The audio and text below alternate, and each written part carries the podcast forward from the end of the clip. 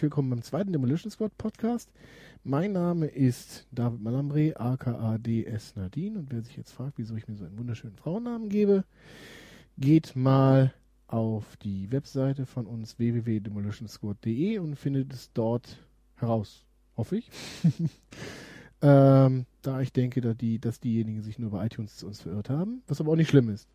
Äh, demolitionsquad.de, wenn mir so viel Eigenwerbung erlaubt ist, ist eine Webcomic-Seite zu Computerspielen, hauptsächlich. Das heißt, Webcomics zu Computerspielen täglich aktualisiert. Das heißt nicht täglich neues Comic, aber auch mal ein Review, ein Preview oder ein Testtagebuch zu ein paar Spielen mit Fokus vielleicht auch mal, auch mal auf ein paar exotische Japan-Titeln.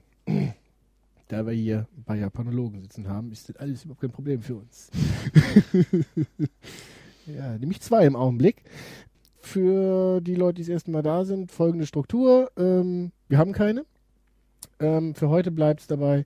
Erster Teil ein ganz kleines bisschen Eigenwerbung, zweiter Teil sind Spiele, dritter Teil ist ein Talkthema, was wir aber eigentlich jetzt kurze, kurzfristigerweise abgesägt haben, da wir es gar nicht ausführlich genug beleuchten können.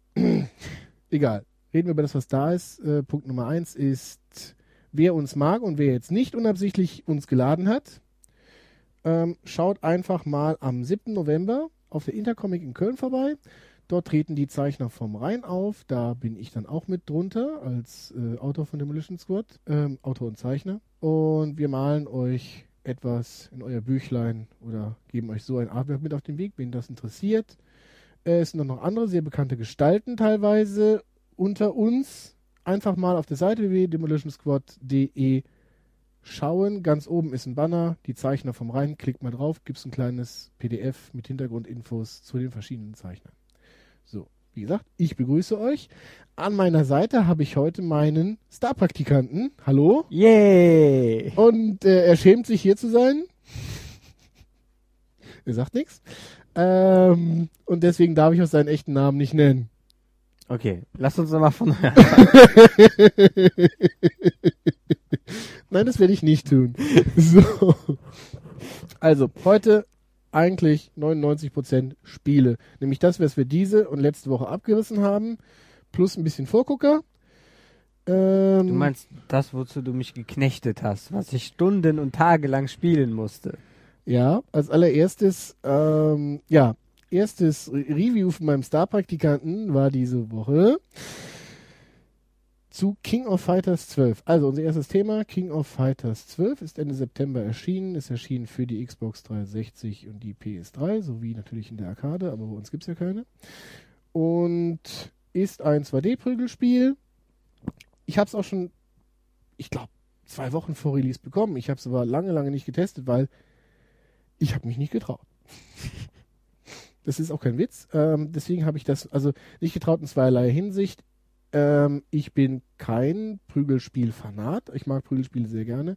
Kann aber nicht mit diesen ganzen Cooldown-Zeiten oder sonst irgendwas, was weiß ich. Also ich habe zugeschlagen, danach bin ich, danach zieht meine Figur ihren Arm zurück und ist äh, zehn Einzelbilder lang treffbar. so etwas eine Art. Es gibt ja äh, äh, äh Bildschirm-Frame-Zähler. Sowas kann ich nicht äh, und deswegen gebe ich diesen schwarzen oder habe diesen schwarzen Peter an, abgegeben an meinen Star-Praktikanten. Und der hat King of Fighters 12 getestet und ich habe eine Menge Hate-Mails bekommen. Ja, ich war sehr böse zu dem Spiel, aber ich muss direkt sagen, ich war zwar ein großer Street Fighter-Fan, als es damals rausgekommen ist, aber mit der Zeit entwickelt man sich ja weiter und mit weiterentwickeln meine ich Soul Calibur. Und Soul Calibur ist für mich das äh, Spitzenprügelspiel Nummer eins, weil es extrem viel Technik bietet. Es ist 3D, man kann ausweichen, man kann rundum schlagen, man kann blocken, treten, was auch immer. Also die 2D-Zeit hätte ich persönlich äh, in, in Frieden ruhen lassen.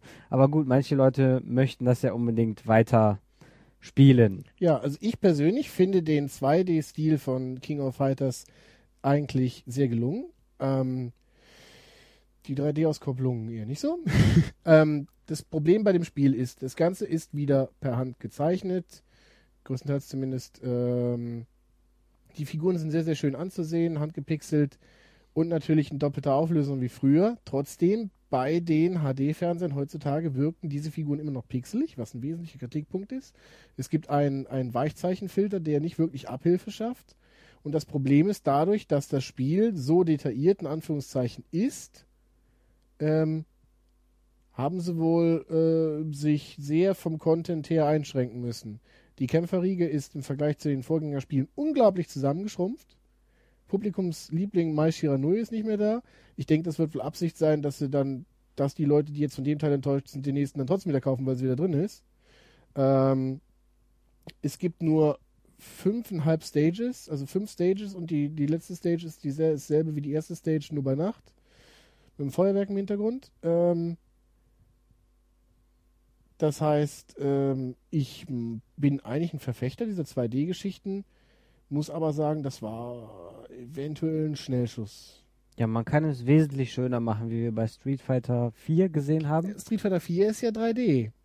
Äh, es ist ein 2D-Prügler, man kann nicht 3D ausweichen. Die Figuren sind nur dreidimensional und ich finde, so sollte man das dann heutzutage halten, weil es dann wenigstens schön aussieht.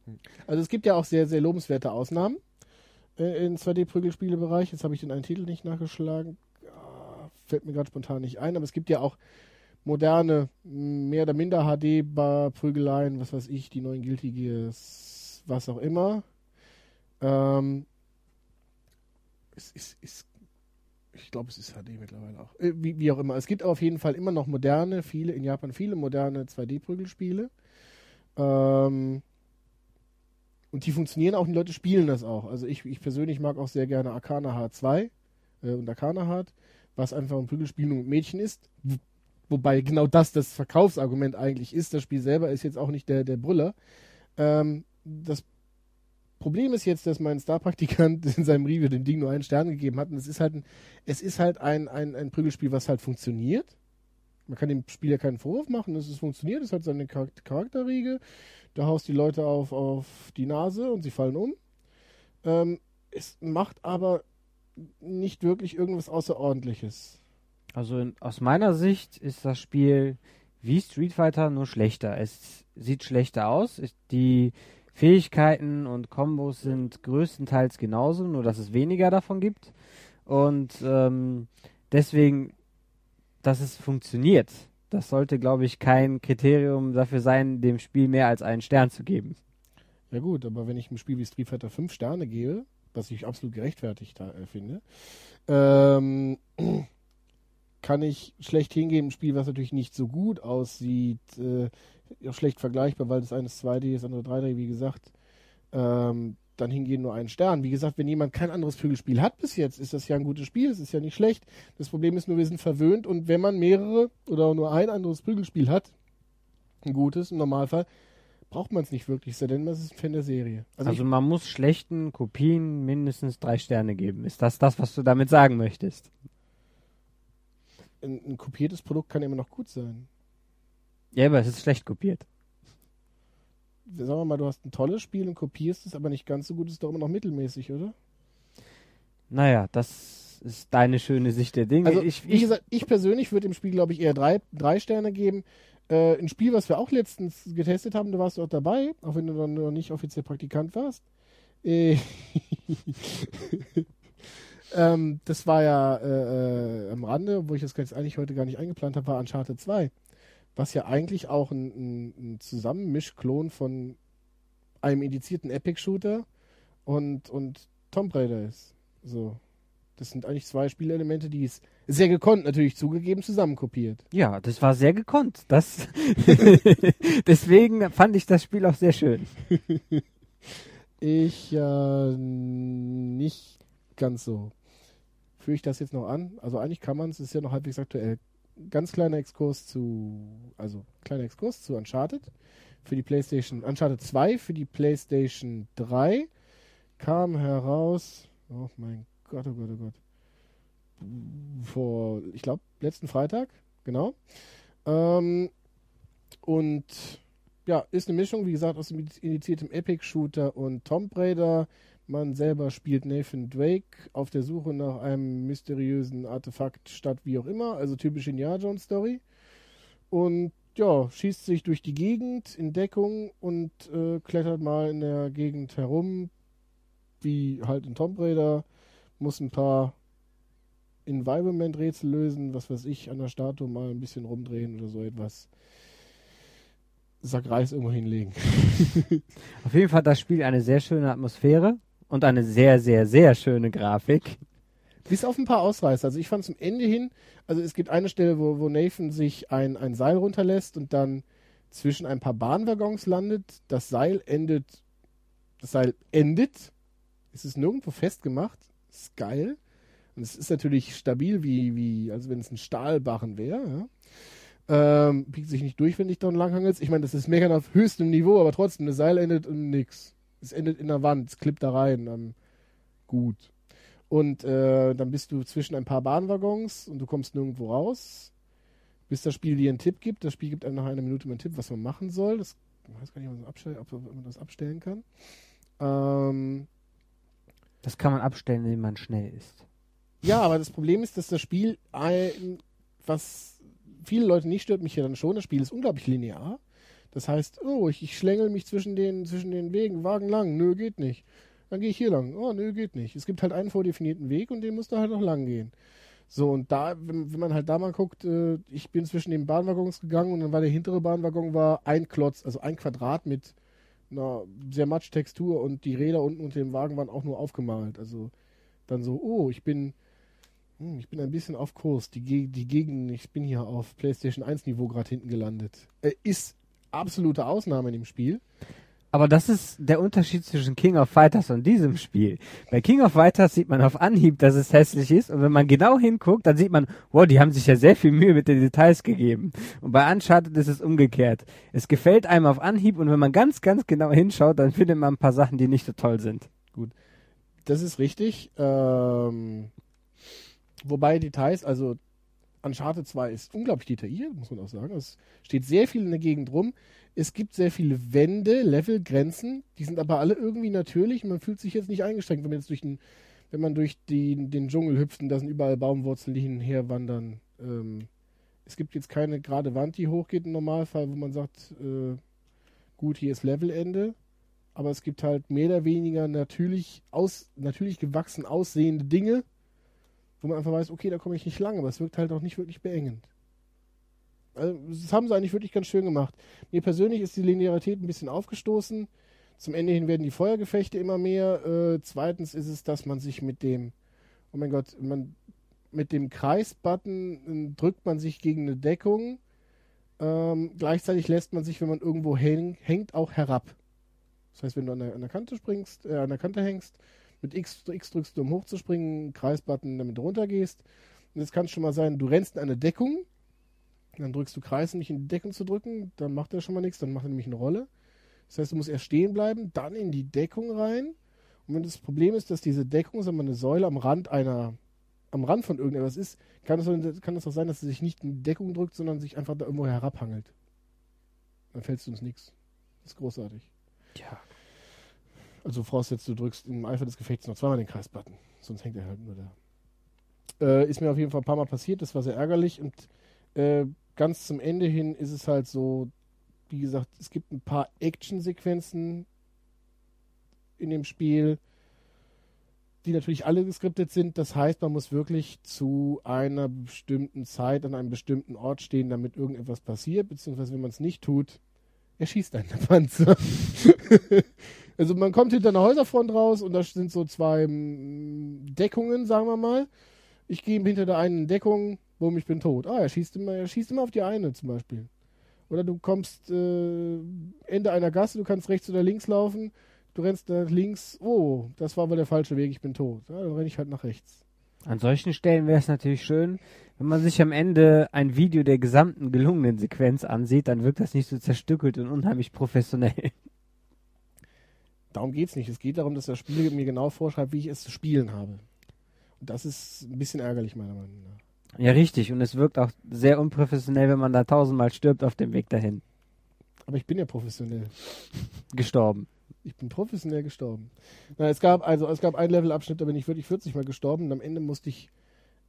Es, es gibt einfach und es gibt, glaube ich, Baby einfach und so etwas. Also es gibt noch eine Stufe über, also unter einfach, nicht über einfach. Da habe ich es einfach auf Baby einfach gespielt und damit die letzten drei Level durchgezogen, weil ich es einfach nicht mehr konnte. Also es hat auch dann in dem Moment keinen Spaß mehr gemacht. Aber ähm, an sich kann man dem Spiel nichts Schlechtes vorhalten, ist ein Top-Titel, macht nichts wirklich Eigenes. Es sind wirklich zusammengeklaute Elemente, aber äh, extrem gut. Und ich meine, nichts Eigenes machen, ähm, das könnte man auch jedem Ego-Shooter vorhalten. Ähm, von daher gesehen kein Problem. Das Ding hat vier Sterne von mir bekommen. Von mir hätte es fünf bekommen. Tja. Ähm, aber ich habe es ja getestet. So. Ein bisschen Kritik ist nie schlecht. Noch ein Spiel, wo wir beide ein bisschen anderer Meinung sind, kommen wir zu Lucidity. Ja. Da habe ich den Test zugeschrieben, aber du darfst trotzdem was dazu erzählen, wenn du magst. Magst du? Ja, gerne. Also Lucidity, ganz kurz, gibt es für PC und die Xbox 360. Auf dem, äh, ich glaube auf PC, weiß ich nicht, Steam, keine Ahnung. Und auf 360, das ist das Testsystem. Auf Xbox Live Arcade ist letzte Woche Mittwoch rausgekommen. Ja, und bei Lucidity spielt man das sechs Jahre alte, sehr lemmingmäßig erzogene Mädchen Sophie. Sie läuft nämlich nur geradeaus und guckt nicht, was vor ihr liegt. Und indem man ihr Gegenstände in den Weg legt, muss man sie um Gefahren herumlotsen. Da gibt es Gegenstände wie äh, Sprungfedern, um sie über Löcher springen zu lassen, oder zum Beispiel äh, Brücken, die man über Abgründe legen kann, oder Treppen, an denen sie hochlaufen kann. Und äh, Schleudern, wo man sie über den halben Bildschirm schleudern kann, was einen auch schnell in Probleme bringen kann, weil sie direkt in fünf andere Probleme reingeschleudert wird. Genau, das Problem ist, Sophie läuft halt selbstständig, immer von links nach rechts, also quasi wie ein Jump'n'Run-Level, was immer von alleine scrollt. Und ja, wenn ein Gegner ist oder ein Loch, sie rennt einfach rein. Ja.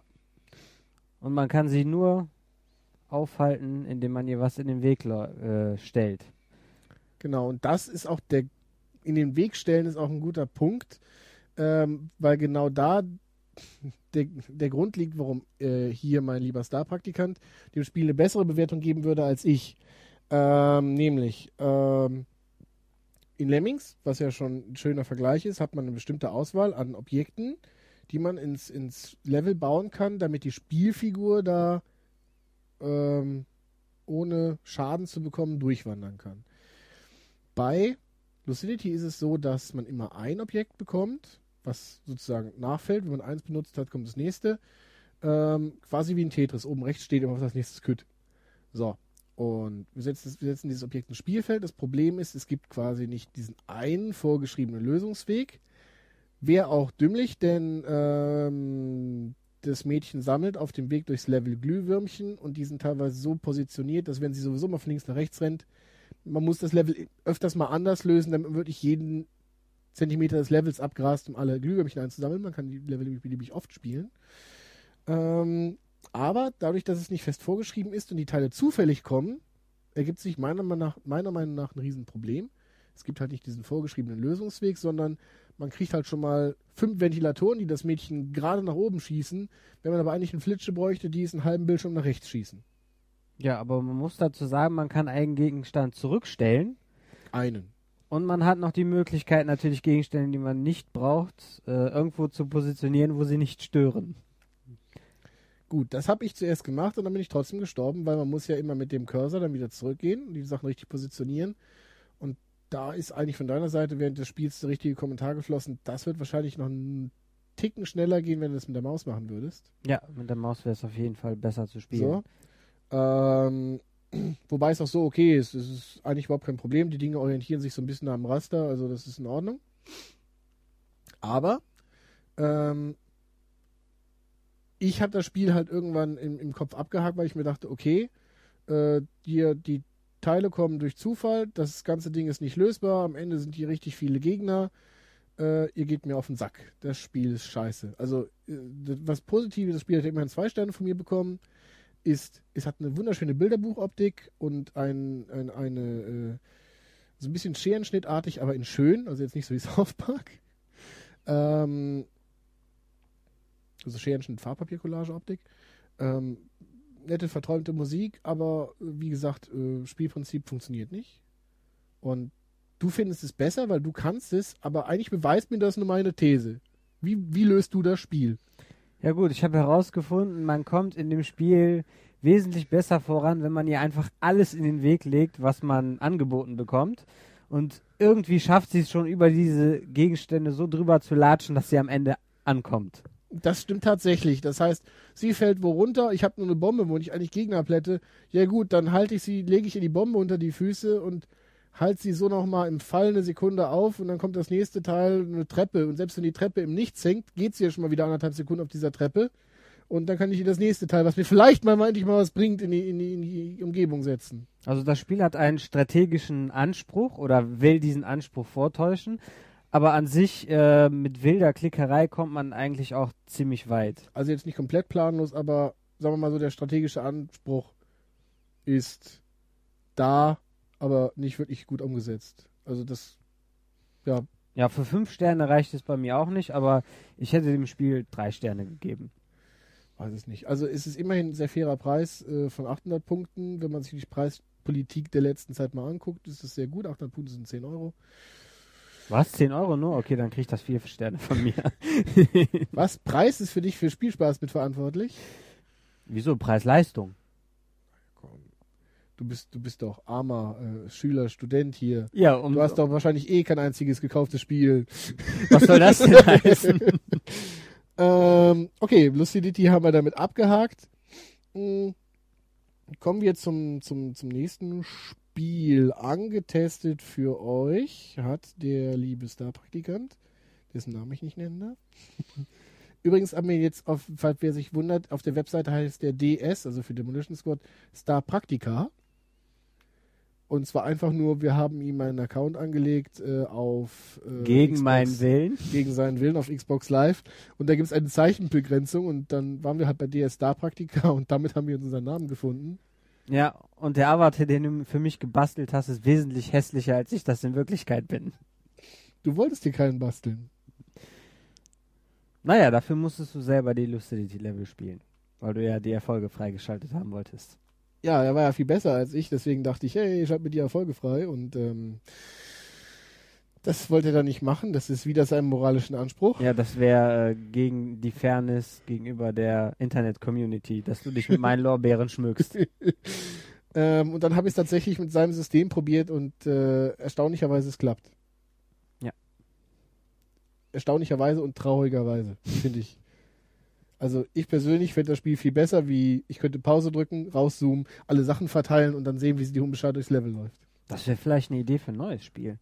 Vielleicht möchtest du ein Lucidity 2 programmieren, dass man so spielt. Ich kann zwar programmieren, aber nicht gut genug für so etwas. Ach, für ein Flash-Spiel wird es doch reichen, oder? Egal, machen wir weiter. Äh, okay, also für euch angetestet, der liebe Star-Praktikant, ähm, Bayonetta kommt im, also kommt, ja okay, für Deutschland kommt es, ich glaube, Anfang Januar heraus, kommt für Xbox 360 und PS3. Ähm, in Oktober kommt es, äh, in Japan kommt es schon Ende Oktober raus, 29. wenn ich es richtig in Erinnerung habe. Ist natürlich auch schon geordert, das heißt, im Vortest wird hoffentlich bald zu lesen sein. Aber in Japan gibt es auch schon die Demo, die haben wir runtergeladen und ähm, könnt ihr natürlich auch machen. Dafür muss man sich aber einen, äh, einen japanischen Account anlegen, was natürlich laut allgemeiner Geschäftsordnung bei, weder bei Sony noch bei Microsoft erlaubt ist. Man müsst ihr selber wissen, ob ihr es tut oder nicht. Wenn nicht, äh, erzählt euch jetzt der liebe Praktikant etwas von Bayonetta. Ja, also normalerweise muss ich sagen, bin ich nicht so der Fan von diesen sinnlosen Metzelspielen. Also, Bayonetta ist ein sinnloses Metzelspiel. ja, ja, es ist tatsächlich, man muss nur Horden von Gegnern plätten, ohne Sinn und Verstand. Aber es sieht so unglaublich hübsch aus. Und äh, ist in diesem Japano-Style äh, so unglaublich übertrieben. Also, dass es wieder Spaß ja, genau. Japano-Style übertrieben und durchdesignt äh, auf seine ganz eigene Art und Weise, jetzt aber nicht Manga. Also wegen Japano-Style, das könnte verwirren. Ja, ähm, Manga, Himmel und Hölle. Ja, Also ja, es, klar, es sieht erwachsener aus, es sieht nicht aus wie diese Kindermangas, es sieht vielleicht eher so aus wie Fin Richtung Final Fantasy VIII, wo die Figuren auch erwachsener schon gewirkt haben. Ja. Also, es sieht eigentlich normal aus. Oder halt Richtung äh, Resident Evil. Ja klar, also no normal, erwachsen, jetzt halt kein Manga-Cola-Augenkram. Ich wollte nur wegen Japano, nicht, dass Leute das vielleicht falsch verstehen. Ja, ist ein Metzelspiel. Äh, hast du auch in deinem, deinem kleinen Preview geschrieben, hat einen viel besseren Trainingsmodus als ein gewisses Prügelspiel. dessen Namen wir jetzt nicht nennen wollen. King of Fighters äh, äh, 11 plus 1.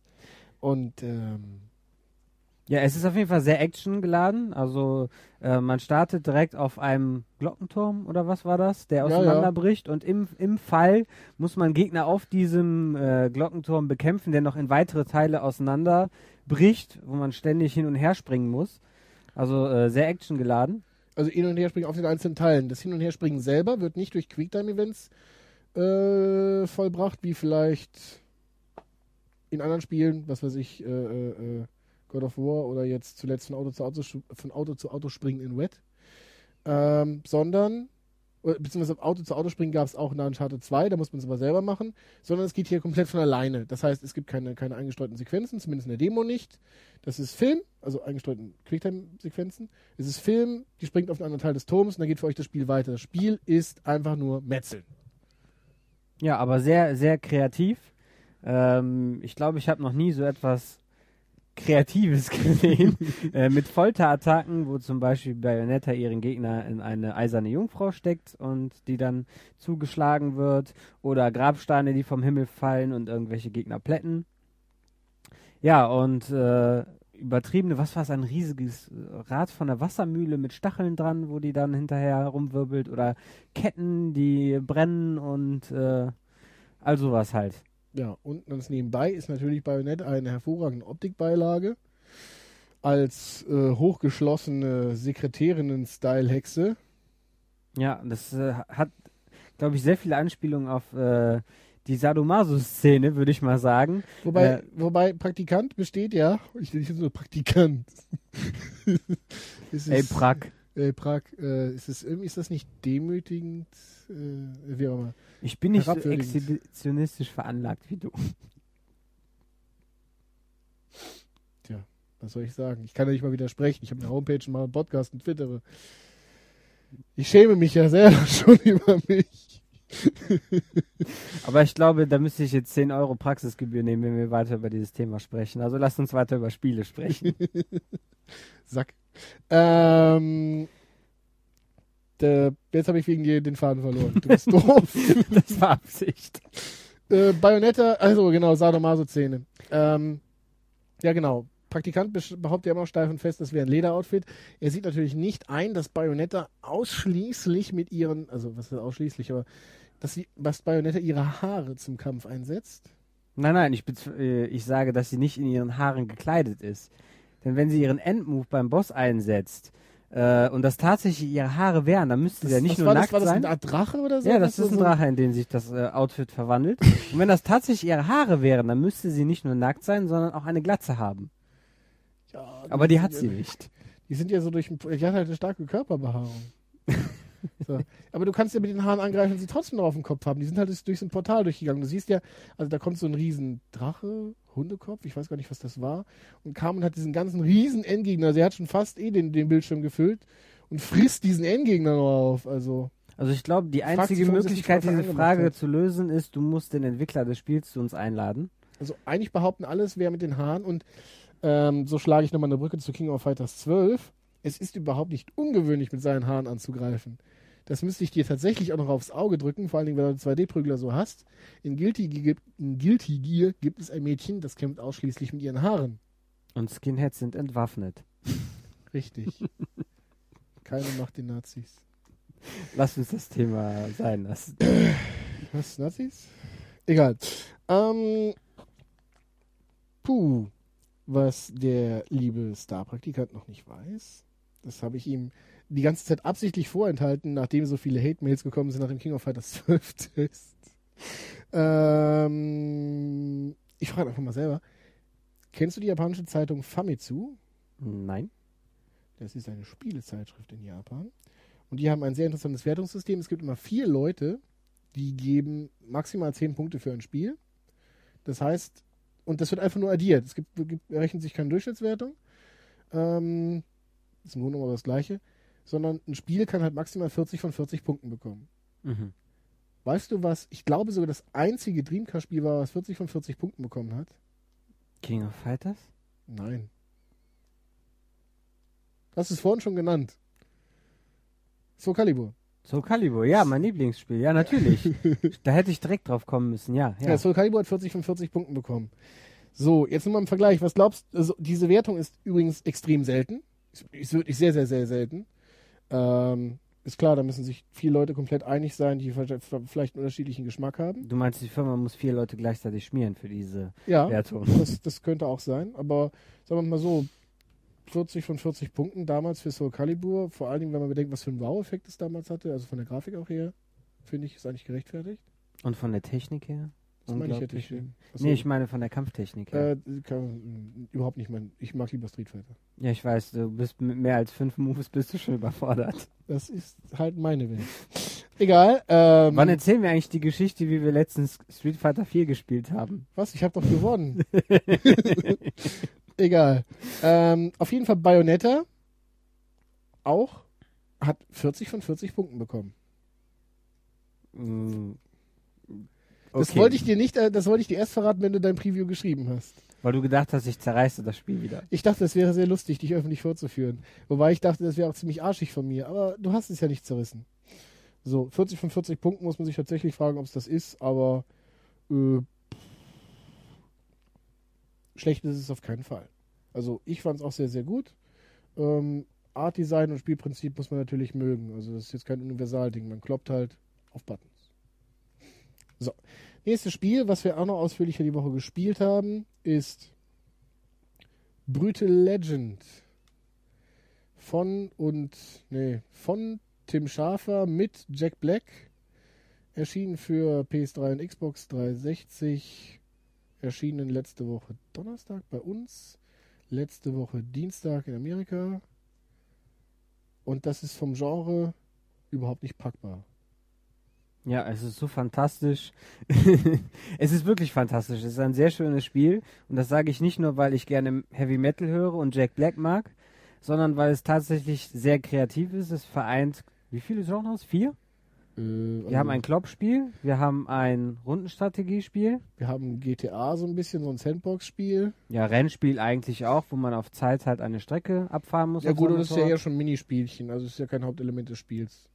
Ja, natürlich nicht. Du kannst nicht ein, ein, Hauptele ein, ein Spiel aus sechs Hauptelementen machen. Ja gut, also sagen wir mal drei oder vier von mir aus. Ähm, also, wow, weiß man eigentlich auch gar nicht. Das Problem ist, das erschwert einem natürlich auch die ganze Geschichte überhaupt anzufangen oder so ein Review aufzurollen. Vielleicht erstmal zur Story. Man spielt einen Roadie, Eddie Riggs, äh, eingesprochen von Jack Black im Original, in der deutschen Synchro halt von, äh, von seiner Synchronstimme auch. Zur Synchro auf Deutsch ein Wort, ich finde, die ist unglaublich gut gelungen. Also hier Praktikant meinte zuerst, äh, äh, nee, deutsche Stimme, blablabla. apropos, man kann es auf Englisch umstellen. Ja, also was deutsche Ähm, Synchros angeht, bin ich bei Spielen oft skeptisch. Ich Ja. meine, bei Filmen sind die sehr gut deutsche Synchros, aber bei Spielen ähm, manchmal nicht Ja. so. Aber wenn man äh, das Spiel anguckt auf Deutsch, okay, am Anfang ähm, selbst noch das Intro vor dem Intro, ähm, das ist noch so ein bisschen behelfsmäßig eingesprochen, fand ich. Das überzeugt noch nicht vollends. Aber wenn das Spiel dann anfängt, also die deutsche Synchro, Wahnsinn. So, super. Kann sein, dass die englische noch besser ist. Ich habe es jetzt nochmal reingehört, ähm, aber äh, soweit kann ich mich überhaupt nicht beschweren. Die Witze, es kommt eigentlich alles rüber. Es ist super gemacht. Äh, ist toll. Worum es geht, ist, man spielt, also wie gesagt, Eddie Rix, ein Rodi, ähm, der in die Welt des Metals versetzt wird von Armageddon, dem, äh, dem Feuergott. Und ähm, das ist halt eine sehr fantasievolle Metal-Welt. Und wer sich jetzt nicht Metal-Welt vorstellen kann, ähm, Der müsste sich Heavy Metal Fact 1 und Heavy Metal Fact 2 angucken. es sind ja teilweise, es sind aber teilweise sehr unterschiedliche Dinge da. Da gibt es ja auch einen Taxifahrer oder sowas. Ähm, teilweise wie die Heavy Metal Comics, ja. Aber ähm, es ist halt, es sieht halt aus, die ganze Welt ist wie so eine Heavy Metal Plattenillustration. Da gibt es Berge aus Totenköpfen, riesige Ruhen mit eisernen Kreuzen und Und motorisierte Keiler. Das fand ich sehr toll. motorisierte Keiler, äh, riesige Spinnen aus Chrom, die Gitarrenseiten oder Bassseiten als Fäden haben. Ähm, überall liegen Motorteile rum. Also äh, es ist eine ziemlich abgefahrene Welt. Es sind sehr, sehr abgefahrene Charaktere und es ist eine sehr, sehr abgefahrene Story. Das ist ähm, man unterstützt halt eine Revolution gegen die Hair Metaler und ähm, am Anfang ist es halt ein, ein, ein, äh, ein Prügelspiel, ein Brawler. Ganz klassisch eigentlich äh, fängt es an, ein bisschen wie Streets of Rage, also mit einer Nahkampfattacke, einer Fernkampfattacke und einer Rundumattacke. Nur, dass man halt hier jetzt nicht, was weiß ich, mit seinen Fäusten austeilt mit dem Gewehr und wie macht man einen Flächenschaden, was weiß ich, mit einer Bazooka, ich weiß es nicht. Ähm, sondern dass man halt, man hat eine Axt für die Nahkampf, man hat eine Gitarre, die Also Blitz- eine zweite Axt. ja, äh, die aber Blitze schießt, das ist schon, das ist dann die Distanzwaffe. Oder sie kann ja auch diese Schockattacke. Das ist ja auch von der Gitarre. Ja, ja, aber das ist ja auf eine, auf eine gewisse Distanz. Du kannst ja auch Leute mit einer, auch mit einem Pyrofeuer vom, von einer Erhöhung runterschießen damit. Ja. So, das ist dann dann Distanzwaffe und äh, Nee, ich meine diesen Sprung, wo dann rundum diese Schockwelle ja, das ist dann die Rundumwaffe. Das ist aber auch Ja. mit der Gitarre, ja. So. Und ja, das ist, das ist der Brawler-Part. Zwischendurch gibt es ein paar Fahreinlagen mit dem Auto, dass man auch noch aufmotzen kann. Dann ist es schneller, hat Nitro, kriegt Waffen dran. Äh, mit dem kurft man dann wiederum durch eine offene Welt. Wie, wie bereits geschrieben, da gibt es verschiedene Areale.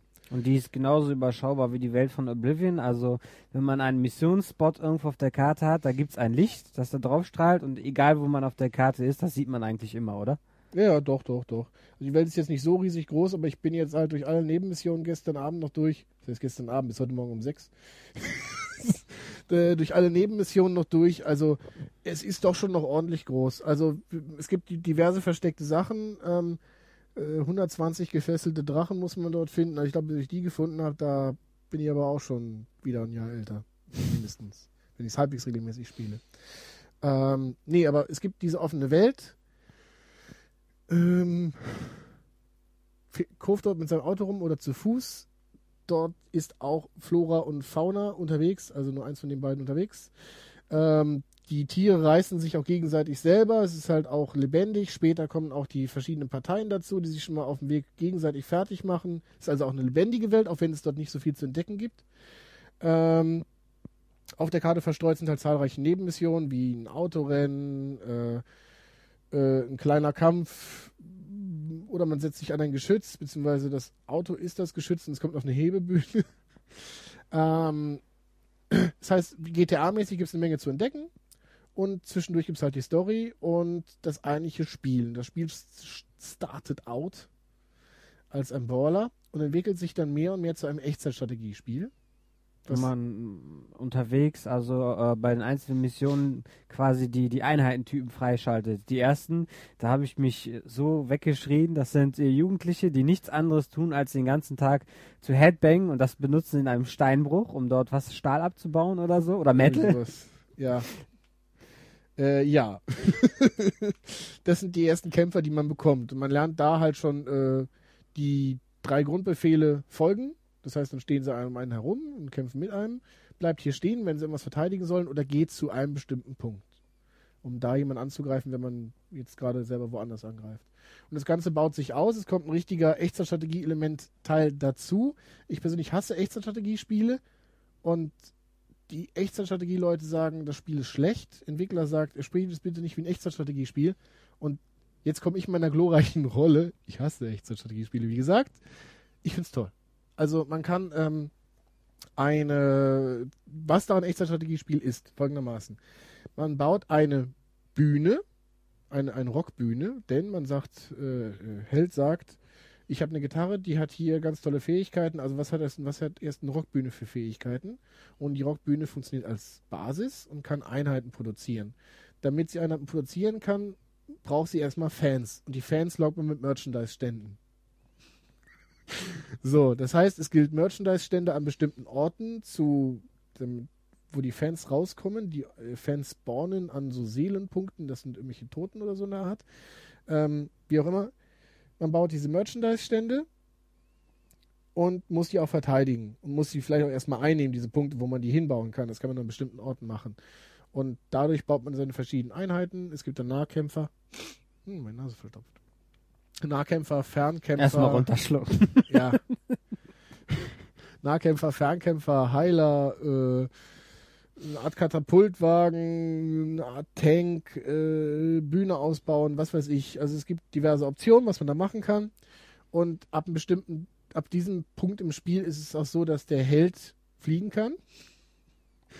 Und hier kommt halt genau der Knackpunkt ins Spiel. Viele Leute sagen, das ist nicht gut bedienbar, weil an sich ist Eddie, wenn er hochfliegt und hat so eine gewisse Distanz im ganzen Schlachtfeld, quasi sagt man sich wie der Mauszeiger. Das heißt, du gehst noch hier, du machst das, du machst dort. Ähm, das funktioniert so nicht. Du musst halt immer runtergehen zu deinen Einheiten und sagst, folgt mir. Oder du lockst einen bestimmten Punkt auf der Karte auf und sagst, rennt dahin.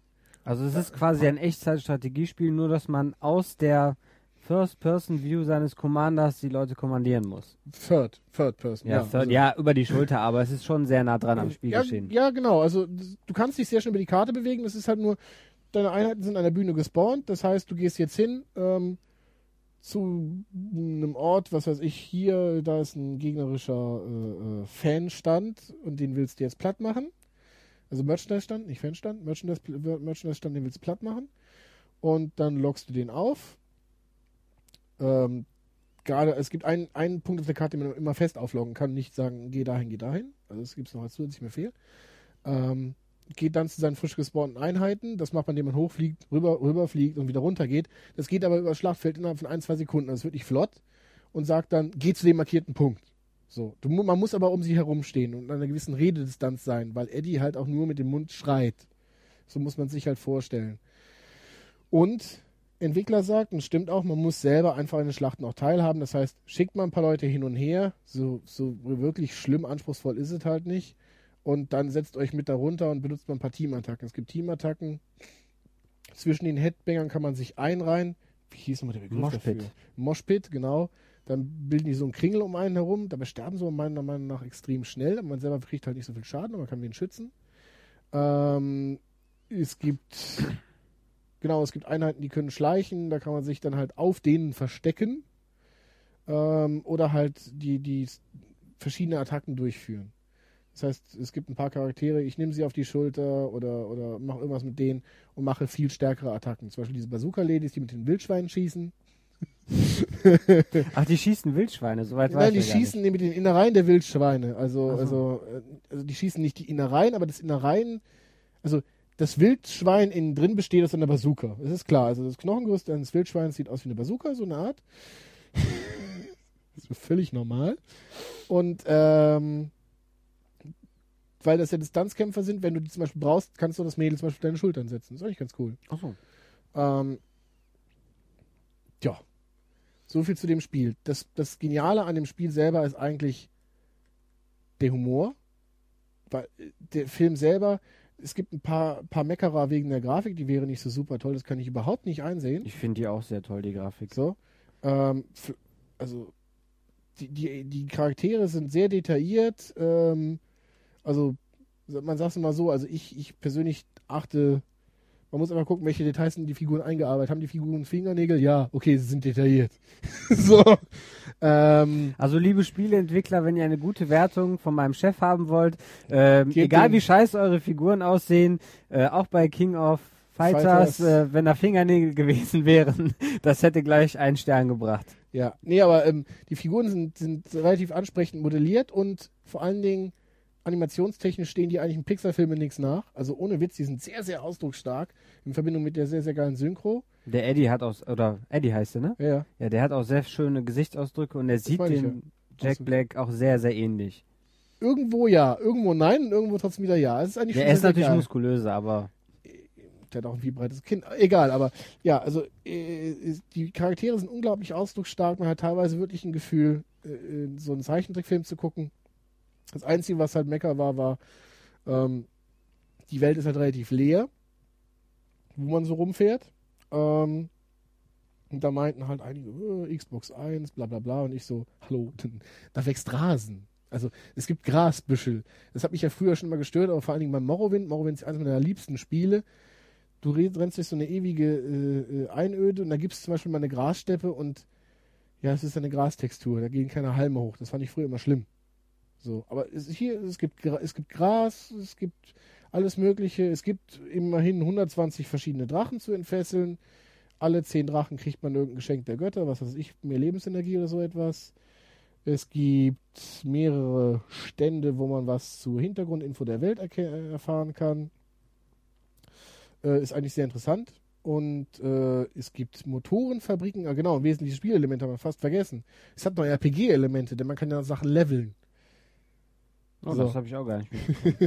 Soweit hast Aber du hast, du hast die ja bis 6 Uhr morgens gespielt und nicht ich. So, ne, du hast die Motorenschmieden nie gehoben. Das ist das. Äh, man kann mit, äh, genau, es gibt ach, noch ein Spielteil, den wir vergessen haben. Das Spiel ist zu umfangreich. Ähm, man kann nebenbei noch ähm, so eine Art Gitarrensoli spielen. Das sind quasi, wenn man es in die Spielwelt überträgt, ist ein Zauber. Das heißt, man kann Leuten die Gesichter schmelzen lassen, die in der Umgebung stehen. Man kann aber zum Beispiel auch magische Artefakte heben. Die sind so in der Gegend verteilt. Und da gibt es zum Beispiel Motorenschmieden und in der Mo äh, wenn man runtergeht in der Motorenschmiede, da wartet der Hüter des Metal auf einen, gespielt von, ich glaube, Dio ist es, ich weiß es nicht. Ähm, ist aber auf jeden Fall alles sehr, sehr geil gemacht. Man kann dort seine, seine Axt aufleveln, sein, seine Gitarre, sein, sein Gefährt, das habe ich ja vorhin schon mal erwähnt, mit Raketen oder Nachbrennern und sonst was. Ähm, und diverse andere Dinge. Also von daher gesehen, Aufleveln ist auch noch mit drin. Ist dieser Dio, ist das nicht der aus Pick of Destiny? Da hat er doch auch diesen, diesen Metal-Gott verehrt. Ja, ja. Ja, das ist der. Aber ich bin, das ist jetzt tatsächlich etwas, das soll man vielleicht auch noch ansprechen. Ich höre überhaupt kein Heavy Metal. Also ich habe davon null Ahnung. Trotzdem finde ich das Spiel super genial. Ähm, und Leute, es gibt viele Leute, die sagen, sie mögen Metal äh, und sagen, ja, durch die rosarote Metal-Brille betrachtet, gebe ich dem Spiel vielleicht noch, was weiß ich, 70%, 60% oder sonst irgendwas. Ähm, weil sie sagen, okay, ich mag ja Metal, deswegen bewerte ich das Spiel mal besser, als es sonst tun würden. Ich glaube, es ist eigentlich eher umgekehrt. Ähm, diese Leute haben gerade viel zu meckern, weil auch vieles fehlt, was mir überhaupt nicht auffällt. Was weiß ich, wenn da die Black Metaler fehlen oder sonst irgendwas, das sind Sachen, die mir nicht auffallen. Aber wenn sich andere Leute sagen, ja, das Lied ist vielleicht nicht gut gesetzt oder das Lied hätte man da besser einsetzen können, äh, das ist eigentlich ein Zeugnis dafür, dass sich diese Musikkulturen da. Ich meine, die Metal-Leute können sich ja unter sich schon nicht leiden, soweit ich das weiß. Quatsch, gar nicht. Warst du schon mal auf Wacken? Keine Ahnung. Aber auf, ich kämpfe hier mit Naja. normalen Metlern gegen Hair-Metaler, ja. Also das ist ja schon mal. Also ich würde sagen, das sind wahrscheinlich eher Metal-Fans und nicht Spiele-Fans. Und wahrscheinlich finden sie es deswegen nicht so toll. Weiß ich nicht. Also auf jeden Fall äh, ungetrübte Sicht von mir aus. Ähm, so wie ungetrübte Sicht vorher von, von Praktikant aus auf King of Fighters 12. Ich kenne mich nicht mit Metal aus. Ich bin kein sonderlicher GTA-Fan. Ich hasse Echtzeitstrategiespiel. Und Brutal Legend bewegt sich bei mir im Augenblick, ich habe es noch nicht durch, zwischen 4 und 5 Sternen, im Augenblick eher noch 5. Dann hör auf zu spielen und bewerte jetzt schon. Also äh, einer Meinung, Also, ich finde es wahnsinnig genial.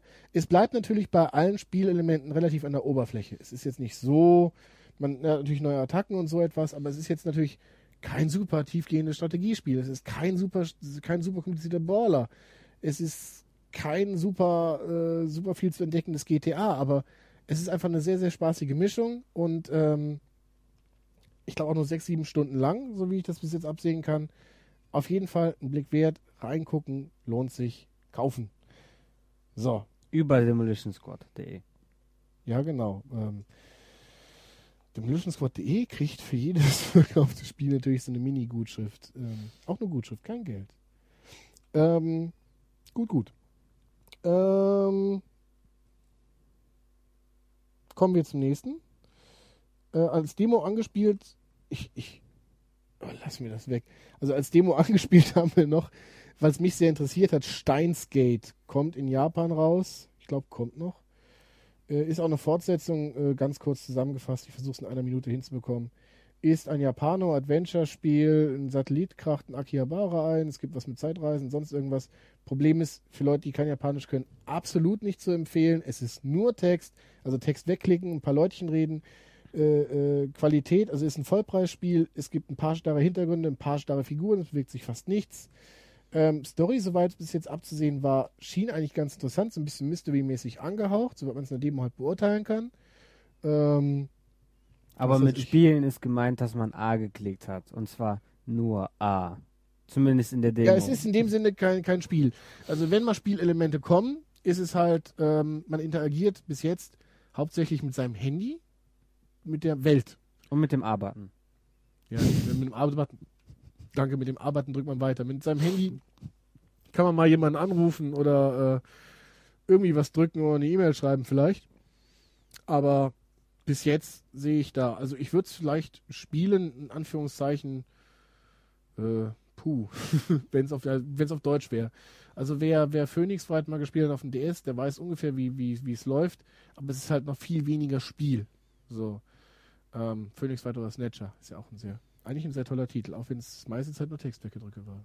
Aber wenn jemand nach Japan will und schon mal lernen möchte, wie man mit dem Handy umgeht, ich finde, das Handy ist sehr realistisch rübergebracht, oder? Also meins sah genauso aus. So, und die Straßen Akihabara sind auch sehr schön nachgebildet. Von daher gesehen hat dieses Spiel auch einen, einen Mini-Stein im Brett bei mir, aber ähm, wenn ich es testen müsste, also ich könnte es auch gar nicht testen, da das Spiel ja hauptsächlich Story getrieben ist und da habe ich jetzt gar nicht den Zeit und den Nerv dazu, mich da jetzt auf Japanisch durch die Story durchzuschnapsen und jede dritte Vokabel nachzugucken, wie ich da bräuchte. So, also von daher gesehen, nett, ich will eine deutsche Version, ähm, dann spiele ich es vielleicht. Ganz toll zu sehen für die Leute, die Japan mögen, sind halt die sehr, sehr adäquat nachgebildeten Bilder von Akihabara. Eins zu eins nachgebildet. Fast, ja. Also ich würde ja fast sagen, das sind übermalte Fotos. Äh, das ist scheißegal. äh, äh, Preview, Puh, Tendenz 0. So. Nächster Titel äh, ist eher nur eine Vorankündigung. Im Februar erscheint Fantasy Star Zero oder Null. Das ist eine deutsche Version, also Fantasy Star Null. Das, das heißt doch auf, auf äh, Japanisch auch Zero. Echt? Ich ja. weiß nicht, nur PS und dann ist du durchgestrichen. Nee, nee, da steht in Katakana Zero. Okay, na gut. Fantasy Star Zero. Ähm, kürzen wir dann ab mit PSZ, weil PSO könnte ja auch Fantasy Star Online sein. Panzer. Wie auch immer. Ähm, äh, äh also Fantasy Star Zero. Und ähm, für Leute, die die Serie kennen, Fantasy Star, damals erster Teil auf dem, auf dem Master System, 2, 3, 4 kam auf dem Mega Drive und danach wurde, ist, wurde das normale, traditionelle Rollenspiel eingestampft. Das ist ein Science-Fiction-Rollenspiel. Ähm, danach gab es einen Online-Teil, Fantasy Star Online, Version 1 und 2 auf dem Dreamcast. Es gab ein Kartenspiel dazu auf dem Gamecube. Und dann gibt es Fantasy Star Universe ähm, also Fantasy Star Online hat sich komplett von den normalen Singleplayer-Rollenspielrouten verabschiedet. Und Fantasy Star Universe hat versucht, das wieder ein bisschen zu vereinen. Es gibt eine Offline-Kampagne und eine Online-Kampagne. Also beziehungsweise man kann online metzeln, man kann offline eine Story durchspielen. Und in Fantasy Star Portable, was dieses Jahr, glaube ich, bei uns rausgekommen ist für die PSP, also letztes Jahr auf jeden Fall schon für, für die, für die Letztes Jahr auf jeden Fall in Japan. Aber dieses Jahr, glaube ich, erst bei uns. Ähm, hat man auch wieder eine Online- und Offline-Kampagne. Aber online heißt in diesem Fall, dass man nur lokal spielen kann mit vier Leuten. Das heißt, man muss in einem Zimmerchen mit vier PS, PSP sitzen. Das klappt vielleicht in Japan, in McDonalds oder in der, in der, in der U-Bahn. Aber bei uns klappt das nicht. Erstens ist die Verbreitung von den Geräten bei uns nicht so groß und zweitens ist das Spiel bei uns eher wohl gefloppt. Und wir haben noch nicht so ein schönes Nahkam äh, Nahverkehrssystem. Ähm, und jetzt kommt halt PS Fantasy Star Zero, was wieder ein ganz eigenes Setting hat. Ähm, es hat wieder eine, es hat eine ganz eigene Story. Und vor allen Dingen, dieses Mal kann man es online spielen. Übers Internet. Wie gut das funktioniert tatsächlich, also bis jetzt nur angezockt, kann ich sagen, ist ein bisschen fummelig. Ich meine, auf dem Dreamcast konnte man, da man ja nicht Pause drücken kann, immerhin mit der einen äh, Hand noch den, das Joypad festhalten, um weiterzulaufen und mit der anderen Hand auf der Tastatur etwas tippen. Hier ist das schwieriger, weil, mm, ja, jetzt muss ich einen Stylus rauskramen, was schreiben. Beziehungsweise irgendwie ist mir das auch nicht gelungen. Ich konnte nur aus vorgegebenen Phrasen wählen. Äh, vielleicht um Beleidigungen zu vermeiden. Ich weiß es nicht. Wir haben uns aber noch nicht großartig eingeschnapst, aber Japanologe und Praktikant der Träume hat das Spiel von mir erhalten und darf es die Tage mal spielen übers Wochenende und kann uns hoffentlich nächste Woche mehr davon erzählen. Ich werde mir Mühe geben. ähm, bis jetzt auf jeden Fall lohnenswert. Ein paar Marken habe ich schon festgestellt. Also die Präsentation könnte natürlich ein bisschen besser sein, aber ist halt DS. Und ähm, dafür dann wieder okay. Ich persönlich liebe Fantasy Star. Hat man auch in meinen viel zu positiven Reviews, glaube ich, gesehen. Das ist ja eh, es ist ein Sega-Spiel, also Sega-Spiele sowieso. Immer 5 von 5 Sternen, ist jetzt egal. Also deswegen, Bayonetta kriegt 5 von 5 Sternen, ich muss ja eigentlich gar nicht kaufen. so objektiv bin ich. So. Ähm, nächstes Spiel, wir haben noch zwei. Du kannst bald gehen.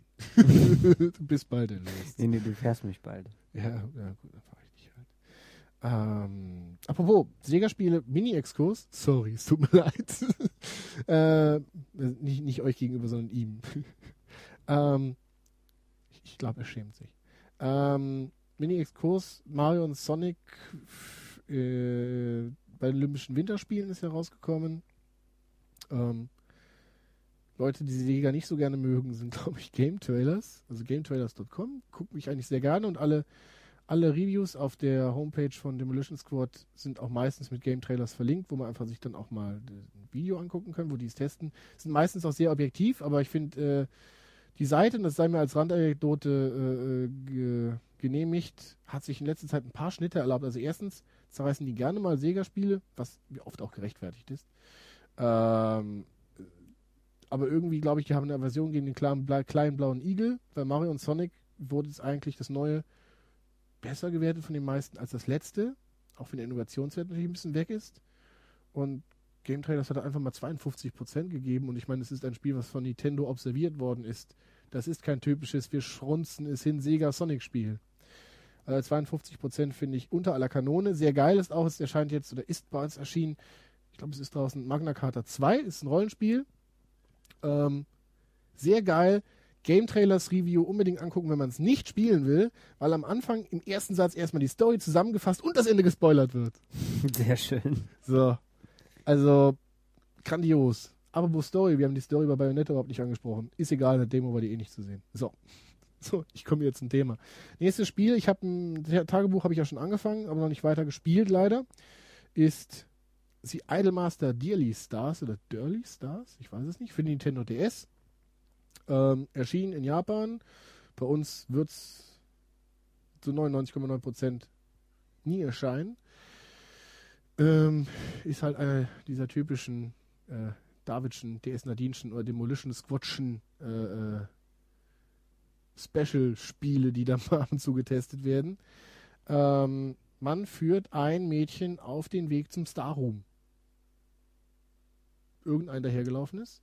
Auf dem, auf der Xbox sind es, glaube ich, zwölf verschiedene Mädels. Das Ding kann man auswählen und kann dann, muss, da sucht sich davon eine aus, führt die zu Stardom und äh, ja, Ziel ist es, eine Million Fans zu bekommen. Gleiche Prinzip auf Nintendo DS. Hier hat man eine Auswahl aus drei Mädels. Ähm, und puh, ja, muss sie berühmt machen. Das, man sucht sich halt einer von den drei, von den drei Knalltüten aus. Jede von den dreien ist bescheuert auf eine ganz eigene Art und Weise. Also diejenige, die ich mir ausgesucht habe, äh, kann nicht mal reden. ähm, geschweige denn singen. Also nicht mal reden heißt, sie ist alleine aufgewachsen, irgendwie hat sich nie mit irgendwem beschäftigt, ist mega schüchtern, ist natürlich ideal, um jetzt zum Star zu werden. Ich weiß überhaupt nicht, warum die die gecastet haben. Aber okay, ich habe sie ausgesucht, also muss sie irgendwas für sich haben. Ein hübsches Gesicht. Ja, wie sind die auf die gekommen, wenn die die ganze Zeit im Internat waren, ganz alleine und sich nie irgendwo beworben hat? Da war es ihr Computersystem, was sie da angemeldet hat. Sie hat irgendwie so, so eine Nein, ihre Eltern wollten, dass sie Kontakte Die Eltern hat. sind, glaube ich, tot, wenn ich das richtig, wenn ich das richtig im Hinterkopf habe. Also es ist schon wieder eine Woche her, dass ich gespielt habe. Die Eltern waren, glaube ich, tot. Und sie hat so einen Computer, der sich um sie kümmert. Wie auch immer. Ganz beknackt. Ist ja scheißegal. Ähm, auf jeden Fall kriegt man dieses, kriegt man eines von diesen Mädchen und macht sie zum Star. Ich weiß nicht, ob es auch wieder hier darum geht, eine Million Fans zu bekommen. Ähm, Soweit bin ich halt noch nicht. Ähm, es geht aber, es ist aber bis jetzt sehr, sehr nah am Originalspiel. Das heißt, das Mädel, das man hat, man sucht sich, man sucht ihr einen Song aus, man legt ihr ein Outfit zurecht, das kann man sich aussuchen. Ähm, und drängt sie natürlich damit in einen bestimmten Stil. So. Also was, was, was für sexy, verspielt, cool, irgendwas. Ähm, und dann gilt es zu üben. Üben kann man drei verschiedene Fertigkeiten. Das ist äh, Auftreten, Tanzen und Singen. Soweit ich das richtig, richtig in Erinnerung habe. Und ja, ähm, puh, ich habe die auf DS noch gar nicht alle gespielt. Also auf der Xbox ist es eigentlich meistens größtenteils gleich, was so im richtigen Moment die richtige, es sind alles Minispiele, im richtigen Moment die richtige Kamera gucken, ähm, die Tanzschritte nachmachen oder im richtigen Timing. Und wo ich jetzt im Augenblick hängen geblieben bin, war das Singen, denn das Singen ist ähm, ähm, folgendes Minispiel, man kriegt den Text des Liedes vorgesetzt. Ich glaube, maximal fünf Sekunden waren es. Ähm, und danach kommt der Text mit Lücken. Man muss den Text ausfüllen. Das muss man dazu sagen. Das Spiel ist natürlich komplett Japanisch. Das heißt, äh, ich und mein werter Kollegenpraktikant hier können zwar Japanisch, mehr oder minder. Ähm, ich habe zumindest einen Abschluss, er nicht. er hat einen anderen. Ähm, ist, ähm, ja, wir können es zwar, aber fünf Sekunden sich das Ganze merken, ist schon hart. Wir lesen ja nicht so schnell wie Eingeborene. so, also von daher gesehen, äh, Möglichkeit ist natürlich, den Text auswendig zu lernen, Möglichkeit, Digitalkamera oder sonst irgendwas, das ganz schnell festzuhalten. Das Problem ist, es geht auf Zeit. Und umso schneller man antwortet, umso mehr Punkte bekommt man. Umso mehr Punkte bekommt man bekommt, bekommt am Ende einer Übung, umso stärker, umso, umso mehr steigt natürlich das betreffende Attribut. Aber das wäre doch mal ein Grund für dich, eine echte Japanerin zu dir nach Hause einzuladen. Wieso, wieso sagst du ausgerechnet Japanerin und nicht Japaner? Weiß ich nicht, keine Ahnung. Ich meine, ein Japaner könnte sich hier vielleicht ja noch äh, zu Hause fühlen. Eine Japanerin würde, glaube ich, schreiend weglaufen. Nee, die würde anfangen zu putzen. Das wäre ja gar nicht schlecht. Apropos, wie findest du dein Praktikum bei Demolition Squad? Wunderbar. Ich musste noch nicht putzen. Die Vorschläge kamen schon in der Shoutbox, eigentlich nur von Leuten, die ich persönlich kenne, natürlich. Ähm, ist schon hart, jeden Tag Spiele zu spielen, oder? Ja, besonders wenn es äh, teilweise echt uninteressante Spiele sind. Steinsgate war doch super. Egal. Am Ende sagst, machst du noch einen Artikel bitte über mein Praktikum bei Demolition Squad. Ich musste jeden Tag acht Stunden spielen. ich weiß, für einige Leute wäre das der Himmel. Ich weiß auch nicht. Also, damit ähm, Idolmaster, Mädchen berühmt machen, abgehakt. Gefällt mir sehr, sehr gut eigentlich. Bis jetzt, äh, was heißt sehr, sehr gut? Es ist solide, es ist genau das, was ich erwartet habe. Es ist ein typisch japanisches kleines Spielchen. Äh, für Importfreunde nicht so wirklich geeignet, aber machbar. Also man muss sich schon da reinknien. Ähm, Text kann man, wie gesagt, wenn man ein gutes Fotogedächtnis hat, kann man es auch so lösen. Man kann auch so wild die Zeichen aussuchen und reinknallen. Dann kriegt man es durch Zufall auch schon mal so hin, aber die Wertungen sind halt nicht sehr gut. So. Also es ist bei mir eigentlich meistens, die ersten zwei, drei Zeichen kann ich mir noch merken, beim Rest äh, and Error. ähm, tja. Damit das. Letzter mini kleiner Nachtest. Äh, letztens, oh, das ist auch schon zwei Wochen her, glaube ich, oder so. Ist Monkey Island Episode 3 erschienen. Also Monkey Island, Tales of Monkey Island Episode 3. Äh, oh, verdammt, wie hieß das dritte Ding jetzt? Die Untertitel sind so lang. Und ich habe, also von dem Spiel habe ich bis jetzt den Test noch ähm, dezent verschlunzt. Ähm, das heißt, verschlunzt ist das falsche Wort, aber ich habe es halt. Äh, bin irgendwie nicht dazu gekommen, unter der Masse an neuen Titeln, die jetzt rausgekommen sind, äh, zu testen. Ähm, kurz zusammengefasst, es ist Wahnsinn. Also Tales of Monkey Island äh, PC und äh, kommt jetzt noch für den Wii heraus. Ist entgegen mancher negativer Kritik, ich finde es absolut hammermäßig. Also Animation, ähnlich wie in Brutal Legend, auch auf sehr, sehr, sehr hohem Niveau. Sehr ausdrucksstarke Charaktere, vielleicht nicht ganz so sehr. Ähm, sehr schön eingesprochene Dialoge, sehr, sehr witzig das Ganze. Wer Adventures mag, auch wenn es nicht so sonderlich schwer ist, sollte sich das auf jeden Fall angucken, einen halbwegs potenten PC hat. Ähm, den, den Mehrwert, den ich versuche in den Reviews manchmal zu geben, auch wenn die schon älter sind, ist, dass ich ein bisschen auf diese Standard-Reviews, äh, die es so gibt, eingehe. Das heißt, es gibt natürlich Kritik an den Spielen und ich möchte einfach manchmal zeigen, ich möchte rück, ich möchte rück, äh, ich möchte eine Antwort geben auf diese Kritik und ich möchte auch Sachen betonen, die vielleicht manchmal ein bisschen unter, unter die Räder gekommen sind, unter der Masse der anderen ähm, ähm, Dinge, die da beleuchtet worden sind. Und ähm, eine Kritik, die an manche Tales of Monkey Island hochkam, war einfach, ähm, dass man das Spiel nicht für das mag, was es ist, sondern für das und das es einen erinnert.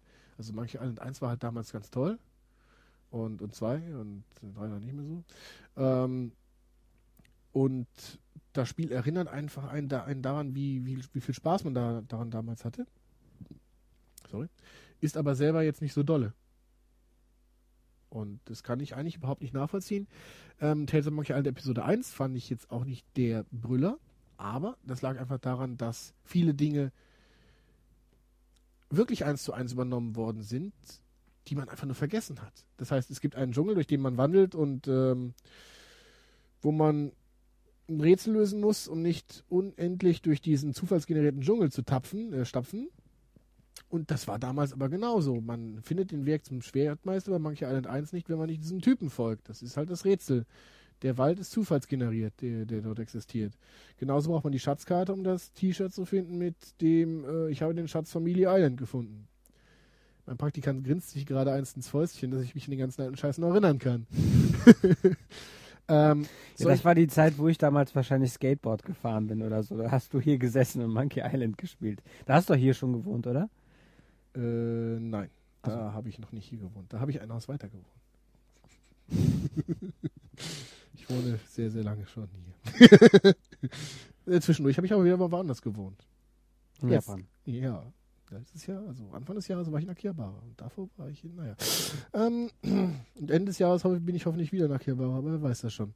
Ähm, was ich auf jeden Fall sagen will, ist, das Spiel ist mehr als nur eine Erinnerung. Ich finde es wirklich, wirklich toll. Es ist natürlich einfacher, also es gibt nicht mehr diese mega komplizierten Rätsel. Ähm, und es ist, wird häppchenweise präsentiert. Ähm, ist meiner Meinung nach für heutige Verhältnisse für so ein Spiel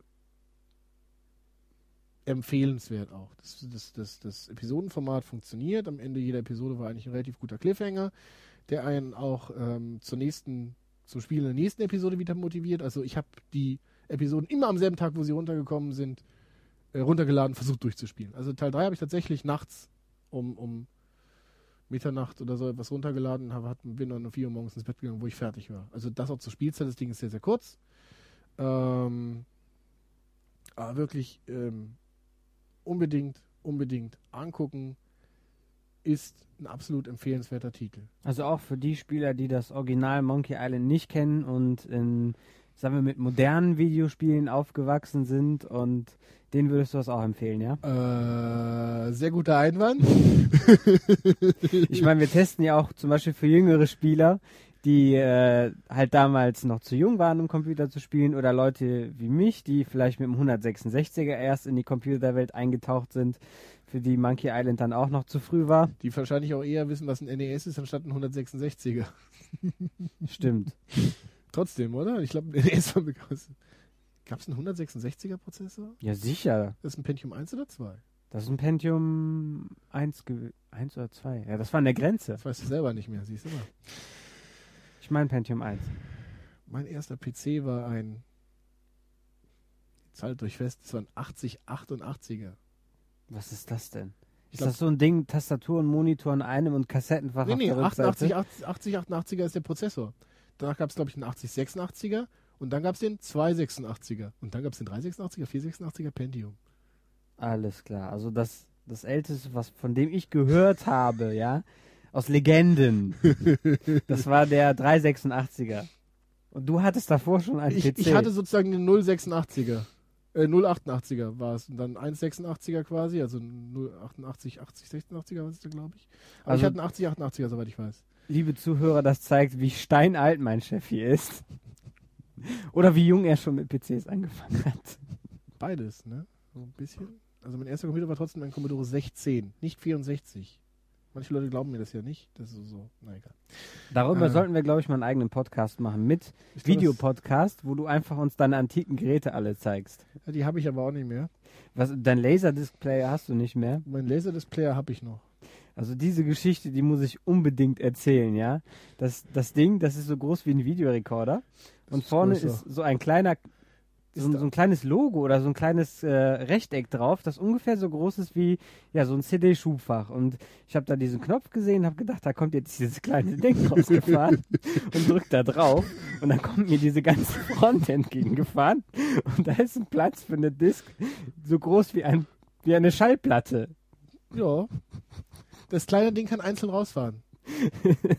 Das kleine Ding kann einzeln rausfahren. Das muss man nur ist das denn dann? Für eine Audio-CD. Achso. Er liegt in Tränen. ist, ich glaube, das interessiert keine Sau und deswegen bringen wir es jetzt auch zu Ende. Freut mich, dass ihr zugehört habt. Ähm, wenn ihr zugehört habt, also ihr seid am Ende, hurra. Äh, noch ein paar Sachen intern. Also, Gewinnspiel vom letzten Mal wurde gelöst. Wurde gelöst von, habe ich vergessen. Äh, äh, derjenige möge mal seine E-Mails, aber verdammt. Äh, tja, es gab auf jeden Fall einen Gewinner. Ich habe schon zwei, drei Mails zurückgeschrieben. Bitte, bitte, dujeniger, antworte mal, wenn du die Sachen wirklich haben willst. Ansonsten, ja, behalte ich sie, ist mir auch egal. Und ähm, wie gesagt, besucht demolitionsquad.de auf jeden Fall. Wenn ihr diese Spiele, die wir gerade besprochen haben, möchten, vorbestellen wollt, tut das vielleicht auch über demolitionsquad.de, dann freuen wir uns. Ähm, wenn ihr mich oder meinen Praktikanten fertig machen wollt oder ansonsten eine Anregung habt, schreibt eine E-Mail an info@demolitionsquad.de. Steht auch bei uns im Impressum. Ähm, besucht uns bei den Zeichnern vom Rhein. Mit den Damen und Herren werde ich hoffentlich oder wahrscheinlich die Tage nach der Veranstaltung auch zusammen einen Podcast aufnehmen, wo es dann über Comics gegen Webcomics geht. Ähm, unter anderem. Und tja, fällt dir noch was ein? Ansonsten denke ich, sind wir durch. Nö, ich denke, es ist schon lang genug geworden. ja gut. Sagt Tschüss, Praktikant. Tschüss, Praktikant. Bis dann. I'm playing a game like all the rock and roll Hall of Fame